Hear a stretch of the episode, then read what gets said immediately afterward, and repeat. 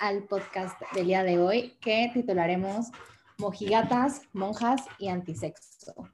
Pues para un principio, este nombre suena bastante controversial, un poquito fuerte, pero es un tema que a mi parecer, y yo creo que al parecer de las personas que estamos aquí, es bastante importante. El día de hoy estamos dos staffs de People for Progress y pues queremos contarles un poco de qué significa esto, si está bien o está mal, o cuáles son nuestras posturas al respecto. Pues prácticamente todos hemos escuchado que la gente mayormente le dice a otras personas, es que eres una monja, cuando hablamos de cuestiones acerca de la sexualidad. Pero alguna vez hemos escuchado acerca de mojigatas o antisexo? ¿O tú qué piensas? Pues creo que definitivamente ha sido un término que se ha usado como en contra de las mujeres y que representa sobre todo como la hipocresía que existe hacia el hecho de que una mujer viva su sexualidad, porque pues ya sabemos que si la vives de más, eres una promiscua, una zorra, lo que sea. Y si no la y si decides no como no vivirla tanto o vivirla a tu manera, eres una monja, ¿no?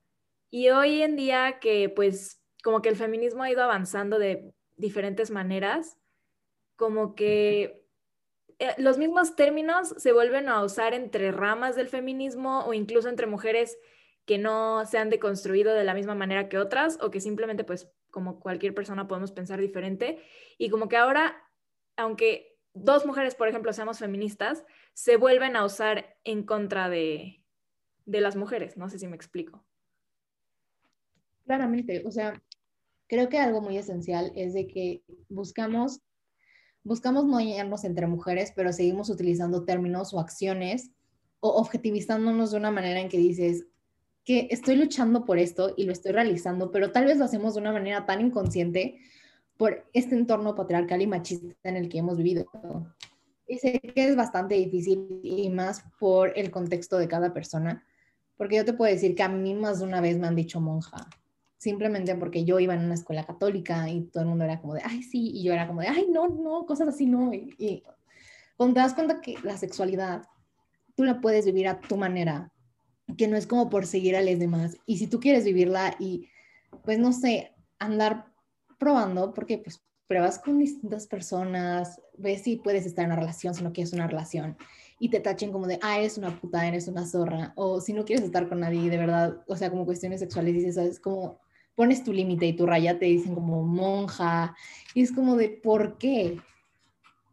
Sí, justo, a, a mí también me han dicho como santa y cosas así, porque pues soy una persona muy, yo diría que soy una persona muy tímida, o sea, como que en esas situaciones, y, y como que una vez que dejo de ser tímida y como que trato de expresarme, o sea, como que sobre todo los hombres, que podían respetarme un poco solo porque no me veían como una persona sexual, por decirlo así.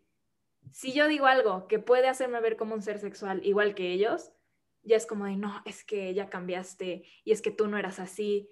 Y es como de, bueno, ¿a ti qué te importa? O sea, para empezar, estamos en un proceso de constante desarrollo y no importa si cambio, si siempre he sido así y ahorita lo expreso o lo que sea. entonces siento que es como como que la mujer siempre está entre la espalda y la pared y no puede hacer nada realmente. no, no puede ser libre, básicamente. Justo, y hablando pues acerca de toda esta violencia, que en este caso es como violencia psicológica, pues al decirlo, estos tipos de términos que pues la verdad sí dañan y crean un prejuicio y crean un, o sea, sí crean un daño, porque aunque no lo veas como tal cual cuando se lo dices a alguien, pues esa persona sí lo sienten, o sea, no es fácil que te llegue alguien y te diga, es que eres una puta, una fácil, o sea, no me imagino. Y que te digan como, eres una monja, o sea, tal vez lo dicen como de forma graciosa, como para hacerte ver bien, pero es como de, o sea, si yo, lo, si yo soy como sea, no tienes por qué dirigirte a mí o ponerme como un, una etiqueta, como la monja, la puta, o sea, no, no tiene sentido hacerlo. Y justo con esto creo que entra, aparte de la violencia psicológica, entra la violencia sexual que es donde entra esto de antisexo y mojigata, mayormente este término que se utiliza para denotar a las personas, mayormente feministas, que buscan que se elimine y que ya no se haga como un fetiche la violencia sexual. ¿A qué me refiero con esto? Para que no se malentienda, no se, no se pierda como el hilo de la conversación.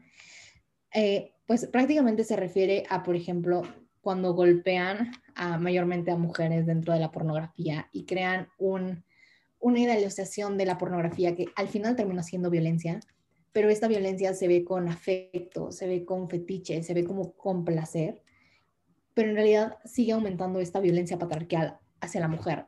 Y para la gente que va a decir, sí, pero también a los hombres los golpean y los amarran, sí, sabemos que también es lo mismo, pero no, no es un producto que sea no tan sencillo como lo es con la mujer, que está mal para empezar decirle producto, porque no somos un producto, somos personas, tenemos sentimientos, tenemos valores, y simplemente, aunque no te identifiques como una mujer o como un hombre, personas que tienen un cuerpo mayormente denotado para lo femenino o denotado para mujer, para lo que sería el término de mujer, o sea, es esa objetivización constante que no solamente abarca nuestra violencia sexual, sino que diariamente se, se demuestra conforme a lo que, pues, cómo nos vestimos, cómo hablamos, cómo nos desarrollamos como personas dentro de esta sociedad. Sí, yo también he visto como mucho esta conversación y si soy completamente honesta, todavía tengo como que trabajar mi postura ante ella, porque siento que, que como que hay una delgada línea entre el hay que dejar de idealizar la violencia hacia la mujer y el otra vez quiero controlar lo que hagan las mujeres en la cama. Entonces, como que no, o sea, no sé con qué lado de la conversación me siento más cómoda. Entonces es como un, es como un gran conflicto y que yo he visto que muchas personas lo tienen y quizá me falta como, no sé, pensarlo más. No, sí te entiendo, porque creo que es un tema bastante complicado y mayormente porque justo es como esta idealización del sexo perfecto, de cómo debe ser, o sea, que para ser sincera, o sea, no sé tú, pero como te lo idealizan mucho en las películas, sean pornográficas o no, como te lo idealizan, es como que debe de ser rudo, que debe ser como medio agresivo, y es como por qué debe de ser así.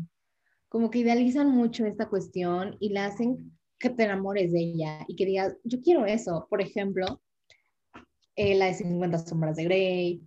Hay la película que se me acaba de ir el nombre, una disculpa, que es de la que secuestran. 135 días, esa. esa. Porque, o sea, yo veía después de que salió esa película en TikTok varias personas que decían como de, ay, yo quiero un máximo, yo quiero que me hagan eso. Y es como, ¿por qué? O sea, eso fue violencia. Si tomamos en cuenta que primero la secuestró y luego ella generó un trastorno conocido, que es el síndrome de Estocolmo, que después se enamoró de su captor. Como que no, no, no, no, no queda no, no encuentro esa idealización y ese enamoramiento de, de esa situación que no está bien, a mi parecer.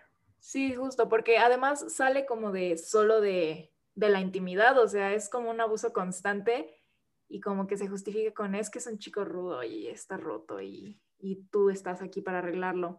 Cuando pues no, y, y como que hace que también los hombres esperen, o sea, yo pienso que pues si a una morra le gusta eso, pues es, es cosa de cada quien, ¿no? No, no puedo yo personalmente, decidir qué está bien que te guste y qué no, pero lo que sí es como, al menos desde mi punto de vista, lo más problemático es que un hombre ya tenga esa expectativa de una mujer, o sea, que el hombre sea quien, quien esté esperando esto y que lo vea como algo que tiene que ser porque así se le ha enseñado que es lo que él debe de esperar o él debe o lo que se le debe a un hombre, o sea, como que lo que se le tiene que dar para su placer, cuando pues definitivamente no, o sea, es una cosa de una pareja, pues.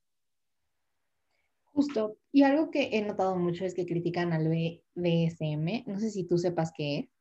Sí, sí. Bueno, eh, para las personitas que, que, no, que no sepan, es una técnica consensuada donde pues, se utiliza el tipo de violencia y se amarra a la gente y para tener mayor placer.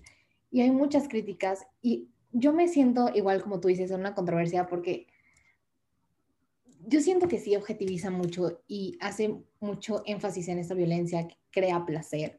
Y yo creo que si nos ponemos a pensar en una persona que tal vez eh, que sea un posible violador, como que esto es muy constante, porque le, le da placer que la otra persona sufra y le da placer esa violencia. Y es como de, ¿qué rayos está pasando? O sea, sí es un tema muy enfermo. Y, bueno, a mi parecer, o sea, sí conozco gente que le gusta y pero al mismo tiempo, si lo piensas desde una manera como muy fría, son tendencias que son bastante violentas y agresivas y eso genera mayor violencia dentro de un comportamiento no sexual, de un comportamiento normal, de un comportamiento común. Y eso me llama demasiado la atención.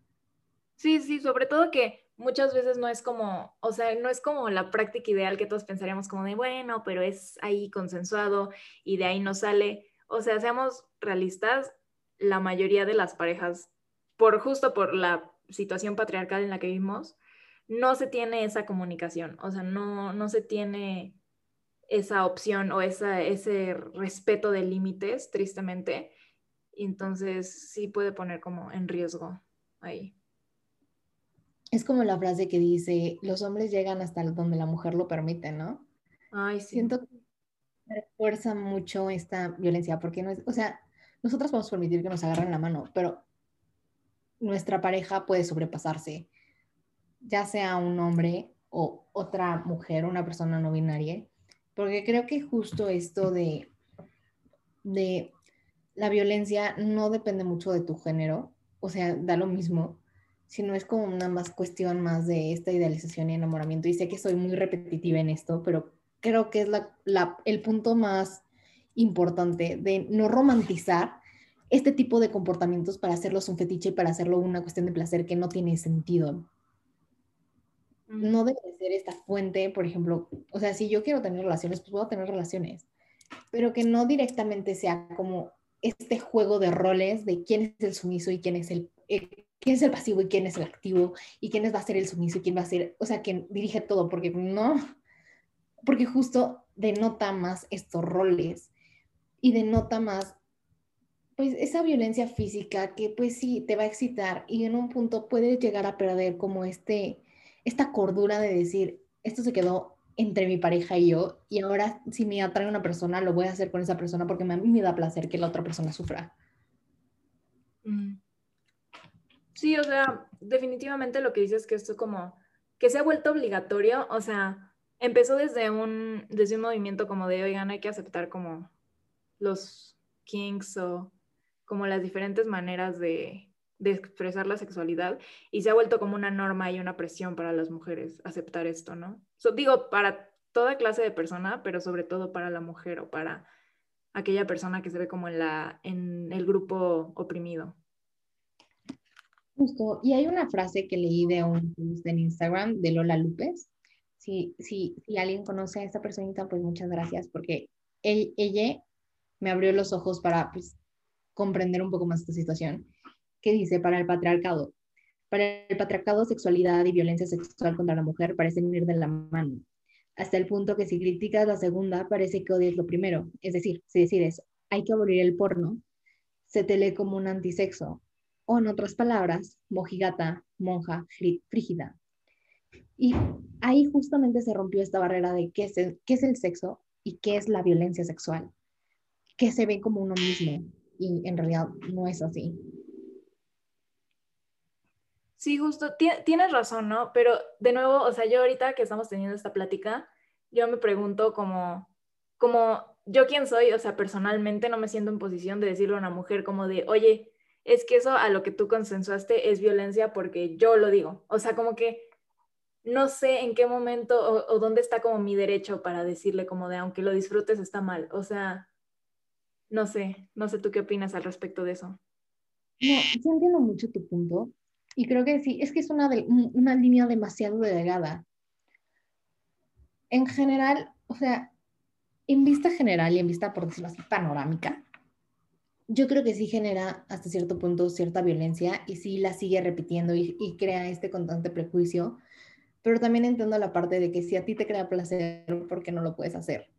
Y mayormente sea una mujer que aceptó y que a ella, a ella también le genera placer, pues está perfecto. Pero sí, justamente yo ahorita no, no siento que tenga la posición completamente adecuada. Tal vez ahorita estoy muy sesgada, pero estoy como entre un punto medio de decir, es que sí está mal por la cuestión de la violencia, este, pues que sigue constante, y al mismo tiempo es como de, entiendo que la gente lo vea, lo vea como que le guste y que le dé placer y no está, no está mal que sienta placer. Sí. Entonces estoy en una. Sí, yo creo que es una conversación con muchísimos matices y como, no sé, muy difícil. O sea, siento que es como, como todo y yo creo que de hecho siempre cierro así, o bueno, siempre cierro así mis discusiones con la gente. Este, y es como, como que cada quien tiene como que verificar su papel en la situación y darse cuenta de lo que está o no, o no está haciendo mal, porque de nuevo, yo no sé si soy la persona, o sea, sobre todo yo que no sé nada de estos temas, honestamente. O sea, no he tenido ninguna experiencia en la vida. No, no sé quién, quién sería como para, como para decirle a alguien si lo que está viviendo está bien o está mal.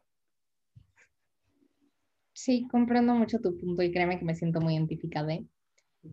Y bueno, es que siento que sí es un tema bastante complicado y se los traemos a la mesa para que ustedes pues puedan conocer el tema y pueden crear sus propios, juicios, sus propios juicios y obviamente les, les invitamos a que pues sigan investigando si les interesa el tema mm. y creen su propio, su propio prejuicio o su propio concepto o como lo quieran ver, su propia perspectiva.